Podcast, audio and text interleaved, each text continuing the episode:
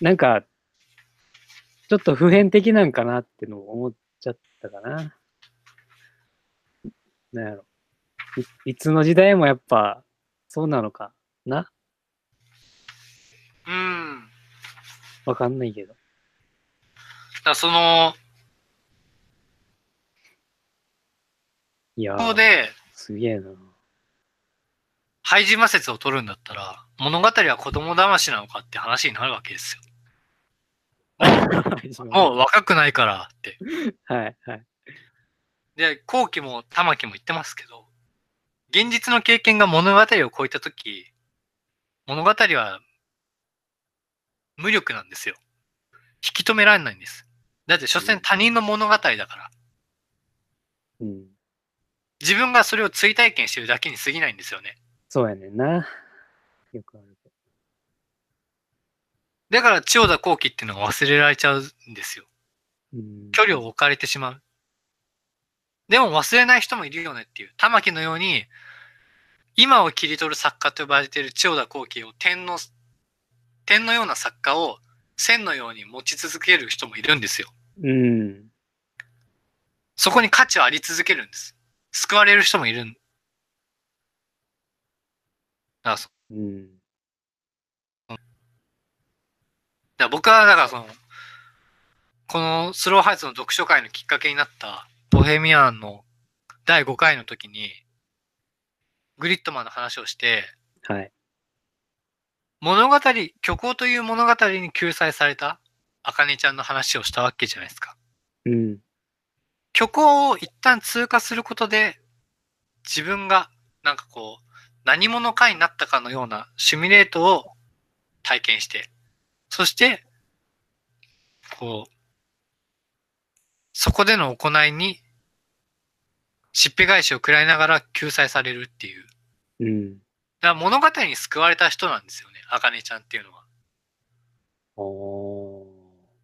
そのあかねちゃん自身がなんで現実が嫌すぎて物語を望んだのかっていうのは描かれてないんですけど、グリッドマンは最終的に。うん。最終的には。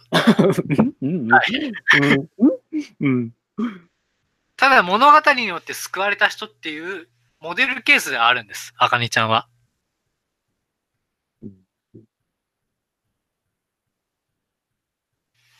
すげえな。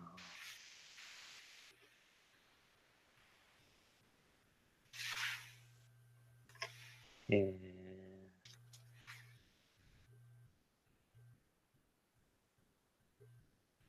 いやー、すげえな。ちょっ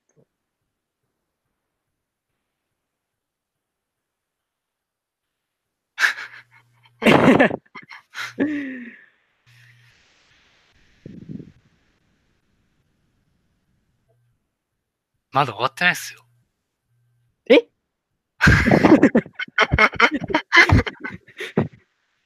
まだ終わってないっすよ。まだ終わってなかっそうです。なぜ物語に触れるのかっていう話をしてないじゃないですか。現実がた。はい。物語を超えてしまった時、物語は無力なんです。虚構は無力なんです。はい。で、物語に触れるのかっていう。それは逃避ではないのかっていう。未熟だからではないのかっていう。うん。で、それに対して、スローハイツは、あくまでもクリエイターとしての生き様だったり、プライドしか示してないんですよ。うん。だから踏み込みが弱い部分もあるんですよね。今の問いに対しては。うん。現実が辛すぎて、うん。物語にコミットして、それが財産になりました。っうん。ていうのが玉木だったりするわけじゃないですか。うん。で、今私書いてますっていう。いう玉木のプライド形成だったり、クリエイターとしての出自だったり、ルーツだったり、原体験がうん。あるし、その、その反面、玉木自身だとかが何かを生みま、生み出すまでのドラマはないんですよ、この作品は。言ったようにお仕事系ではない。日常、売れてるクリエイターと売れてないクリエイターの共同生活を描いてるだけだから。おーだから物語に救われた人が物語をそのまま肯定して信じているから疑念が入りにくいんです、この話は。で、9.11の、引用した9.11の部分とかは一般論で物語は確かに無力だけど、ああいう圧倒的な現実の時には無力なんだけど、それでも僕たちは責任を持って覚悟を持って書いていくよねっていうことしか言ってない。うん。実際の物語自体の価値っていうのは踏み込めてないんですよ。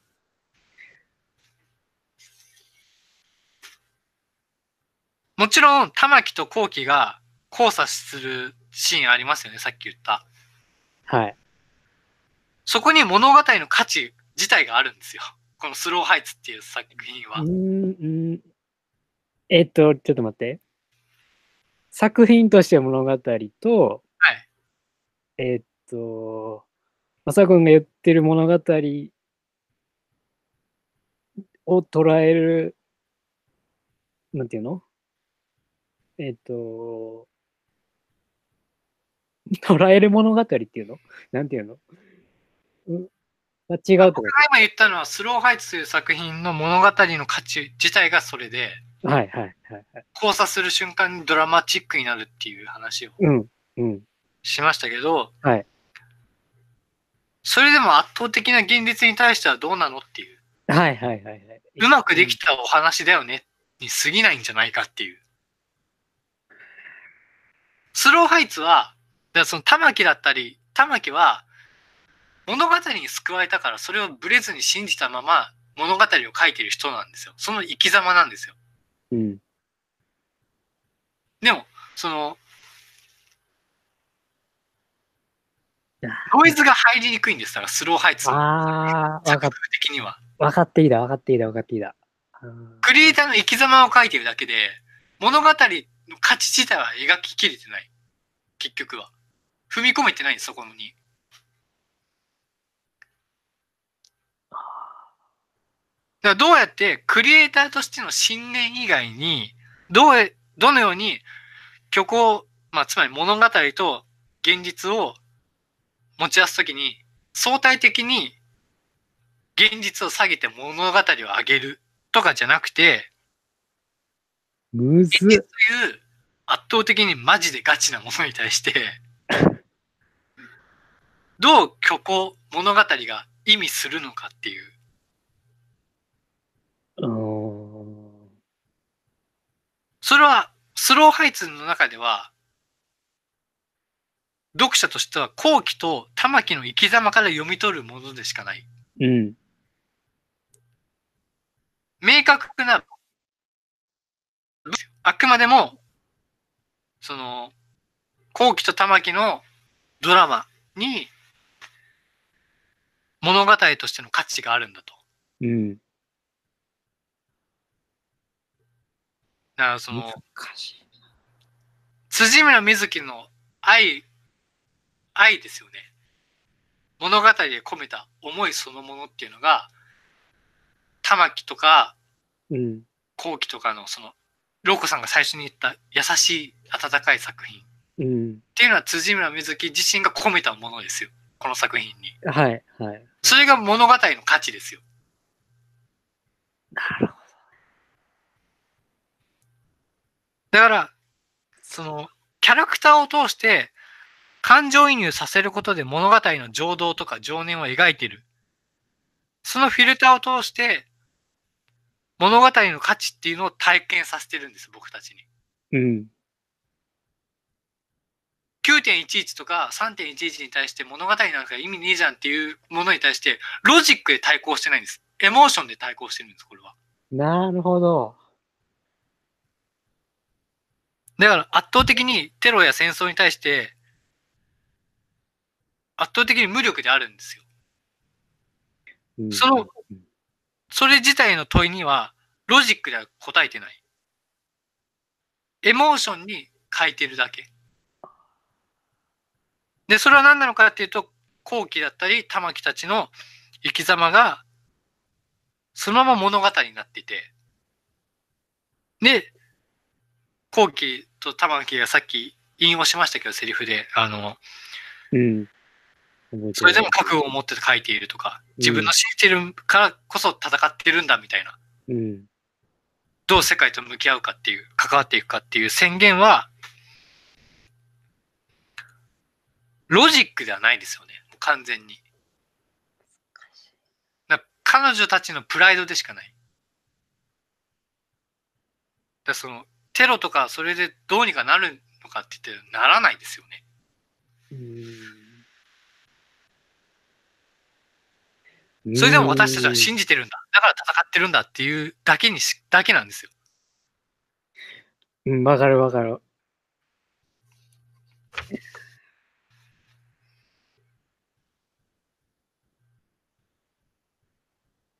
うーん。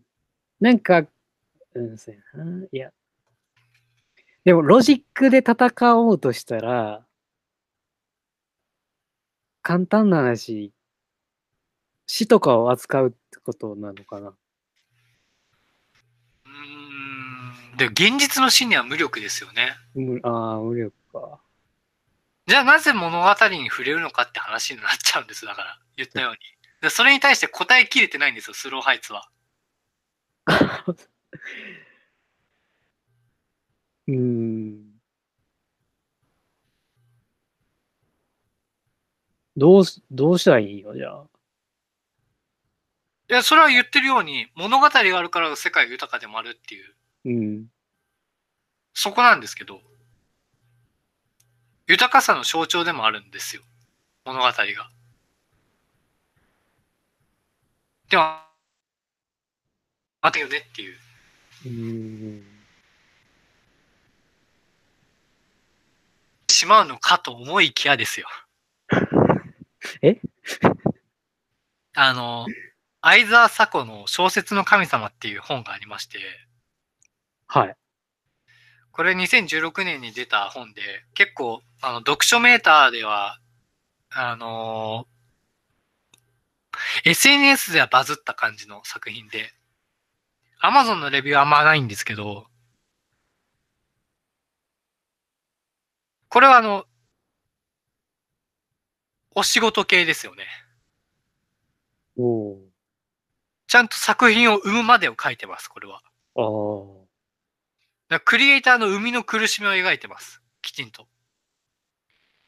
うん。ロコさんが言ったクリエイターの存在感の出し方がスローハイツは薄いっていうのを克服してます。小説の神様は。これはあの、今から言う話はスローハイツが下で小説の神様が上でとかそういう単純な優劣の話じゃなくて、はい補助線として、スローハイツの補助線として僕が出したいだけで、うん。はいはい。あのースローハイツって何なのかっていうと、やっぱ売れないクリエイターの卵たちと売れている人の共同生活で、その生活描写の連続ですよね。うん。上巻なんてそうじゃないですか。で、そうやね。で物語とどう向き合ってきたのかっていう過去と今を描いてるんですよ。最後エピローグはちょっとその先を描いてますけど、うん。基本的に過去と今です。で、加納とか正義とかスーとか永遠はどうなったのっていうのは、結果論的に描いているだけ。だから読者サービス的に描いているだけで、うん。最終的にやっぱりこう、過去と今っていうの部分をフォーカスすると、後期と玉木に収束しちゃうんですよ。どうしても。物語として。うん。で、エピローグで結果論的に正義とかが描かれているのは、作品を生んだっていう事実の列挙しかないですよね。それも。うん。正義がどう作品と苦悩してたのかっていうのはやっぱり描かれてない、あんまり。はいはい。でも成功しましたっていう。うん。ハサミのメタファーの話をしましたけど、はいはいはい。だからその、でも小説の神様っていうのはそこにすごい向き合ってて、生むまでをちゃんと描いてるんです。うん。で生むまでしか描いてない。なるほど。その先は、まあないんじゃないんですけど、あの、ね、その、なんでしょうね。小説の神様が言ってんのは、虚構である物語が、であっても、偽物であっても、そこに込められた物語の思いとか、願いっていうのは本物だよねっていう。その、偽物だから、作り物だからこそ、いや込められるものってあるわけじゃないですか。ー、うーん。ちょっとデリケートやな。うん、うん。だから、届くんですよ。はい。超えてしまうんですよ。スローハイツは物語を作るクリエイターとはという問いにはちゃんと答えてると思うんですけど、はい、はい、そういう群像劇だったんですけど、はい。小説の神様っていうのは、物語を書く意味とはとか、現実に対して物語を肯定することとはというのをちゃんと書いてしまってる。アプローチとして踏み込んでるんですよ。うーん。すごい青臭いです、本当に。でも、青臭い、ベタに青臭いから、ダメだとかじゃなくて、すごい青臭いことを、青臭いまま書いてるから届くんですよ、読者に。なるほど。おー。だじとても自覚的にしないと書かない、書けないテーマなんですよね、この問い自体が。うーん。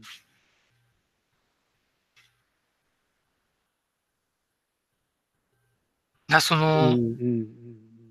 やばいな、ちょっと小説の神様のネタバレをするとは言ってないから、今日。あのーどうしよう。一応、答えが載ってます、あの、小説の神様なりの。あ、そうなんですか。はい。現実に対して無力である小説をなぜ読むのかっていう、なぜ書くのかっていう答えは用意されてて、それを言った方がいいんですかね、この場合。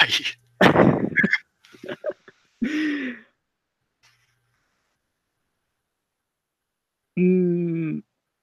俺は気になるけど、どどうなんやろうな。ど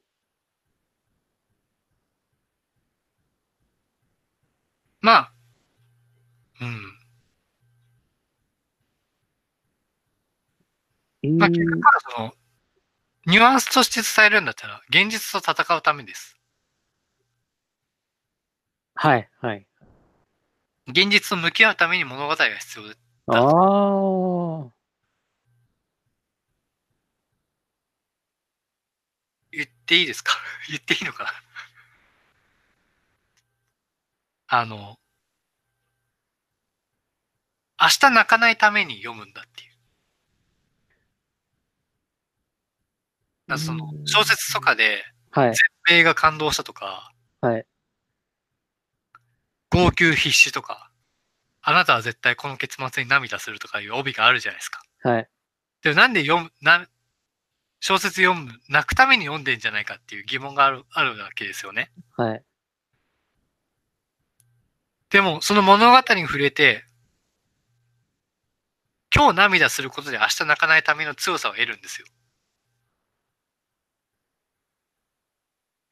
おーだから物語を通過することの意味ですよね。はい、はい、はい、はい。確かにそこに描かれている物語にあるものは、描かれているその設定だったり、キャラクターだったりの嘘かもしれないけど、涙は本物なんですよ。そこにこ小説に込められた思いっていうのは本物なんですよ。うん。いくら偽物だろうが、虚構だろうが。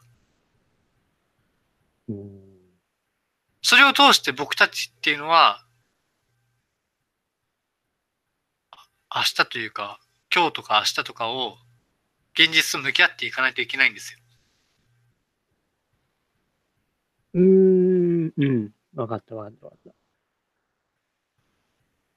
ていう一応小説の神様なりの回答はしているんですけど、これはもうなんか、青臭すぎるからこそ、だから灰島さん、灰島問題で言えば、はい。そんなの青臭すぎてもう受け付けないよっていう人がいるかもしれないけど、うん。なんかその、そういうの超えてしまうんですよね。うーん。ってその問い自体がもはやイノセントじゃないですか。イノセントの問いなんですよ、それが。それに対してやっぱイノセントに答えるしかないんですよ。ベタに。青臭く。うーん。だからこそそれは本物じゃないですか。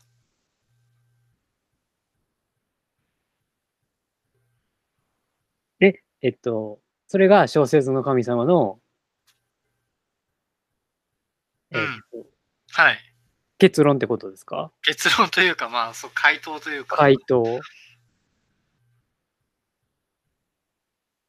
うーんいや、なんかなんか聞いたら、はい。スローファイツにも若干ないっすか？その描写。あ、ありますよ。なんか今、パッと思った。ありますけど、はい。ロジックで踏み切ってない？そこか。そこか、そこか。あくまでも後期とか玉木の生き。様を通したエモーションで訴えかけてる。あもちろんそのエモーションで訴えかけられるっていうのが物語の素晴らしさなんですけど、はい、はい、はい。ああ、そっか。から僕はその言ったようにスローハイツはあロジックがいいとかエモーションがダメとかそういう話じゃなくて、はい、はい、はい。ごめん、ごめん踏み込みがちょっと甘いかなっていうので、補助線として小説の神様を引いただけるんですよね。あーあー、ごめんごめん。受け取り方が間違ってた。なるほど。うんうーん。っていうだって、まとめお願いします。なんてなんてなんて？というのが僕のまとめだったんですけど、ロコさんのまとめを聞きたいなと思って。いや、でも、近いっすよ、今の。なんか、だから最初、すごい、クリエイターの物語で、なんか、主張してくんのかなと思ったんよ、この青臭さとかを。でも、徐々にやっぱ、玉木と、大木との、まあ、まさにエモーションな部分が、こう、なんていうのかな。成立していくんかなっていうのであってんけど、でもその中でやっぱ同居人たちの、一緒に住む子たちの、なんか、なんていうのかな。うーん。一人でこう乗り越えていってる感じじゃない感がすごい、俺は感じたよね。連帯ですね。うん。だそこのやっぱ仲間とか、そういう、やっぱ、一緒に住んでいったってっていう、なんか、青春じゃないけど、なんかこう、過去がちゃんとあるっていうので、うーん、みんなやっぱ前に進んでいくんよね。そういうことをして。うん。なんていうのかな。だそういうなんか、なんやろな。過去とかを抱えて、こう、葛藤とか抱えて、でもやっぱ今、今日、今日とか今っていうのを変えるためにやっぱ生きていかなあかんから、うん、生き様としてはすごい、なんていうのな。日々こう、強く生きたいっていう強度は、はうん、そうやね。強度やね。そこに俺もちょっと動かされたし、うん。そうやね。でも、うん、そうやね。なん、なんやろな。うん。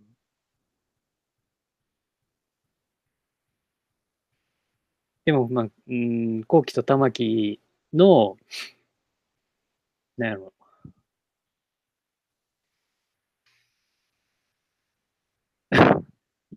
うん、まあ、温度というか、そういうのはやっぱはい。感感じれたから、いや、読んでよかったと思いますよ、本当に。ああ、よかったよかった。ちょめちゃめちゃ探したけど。いやーうん、後期が玉木の作品を褒めたシーンってあるじゃないですか。はいはいはい。玉木の、あの、作品はどんな時も食べているのがいいっていう。ああ。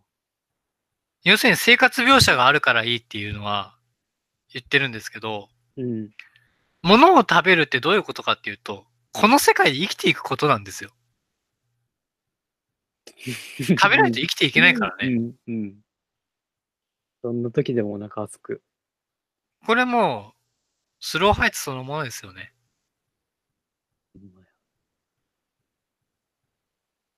いいね、いいね。結構食べてるじゃないですか。生活描写あるじゃないですか。うん。確かに。うん。絶望してても、何か食べるってことは、生きていくってことなんですよ。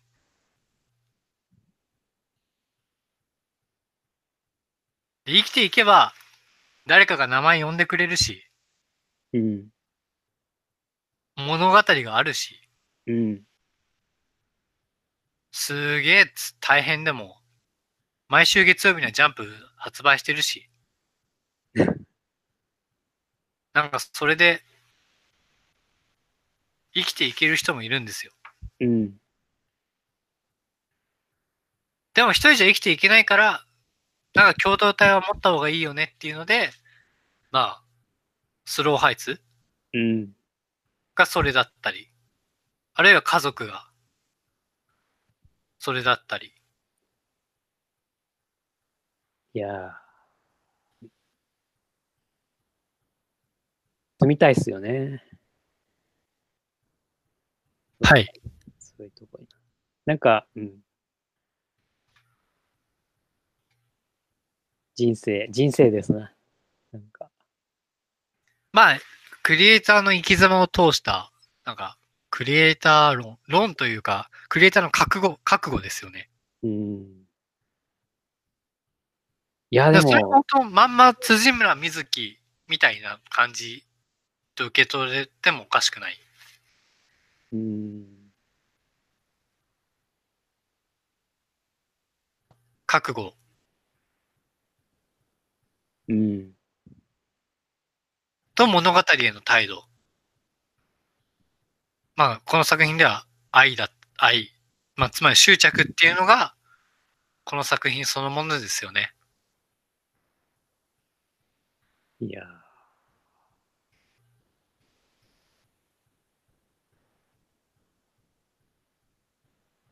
おすすめです。はい、何ですか？いや、いや、え、ん？はい、どうですか？疲れました。レジュメ、レジュメはどうですか？レジュメは、あの、飛ばしましたよ。あ、そうですか。結構飛ばしました。なんか終わってますよ。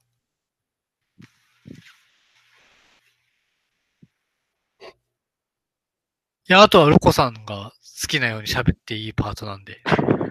もうそんな、そんなパート進行になかったやろ。僕は安はおい。おい。なんか疑問点とかありました？疑問点は、うーん。でもやっぱ、鏡さん。いや、ごめん、なもない。えっと、大丈夫ですね。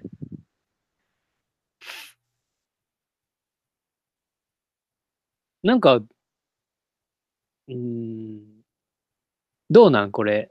映像化とかされないんですかね？マサオくんはどうなんですか？それは。わかんない。疲れた。もう終わっときましょうよ、じゃあ、これ。終わりましょうか。とりあえず。はい。うん。とりあえずじゃあ第7回。はい。スローハイツ読書会。え、なんかロコさん言い忘れたことありませんか？いや、あのー大丈夫です。はい。え、スローハイツ大丈夫ですか？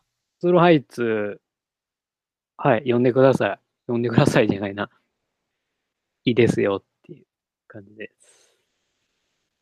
はい、本当に素敵な小説だと思うんで、うんぜひお願いします。じゃあ、おたまラジオ第8回で会いましょう。はいお疲。れ様でした。お疲れ様でした。ありがとうございました。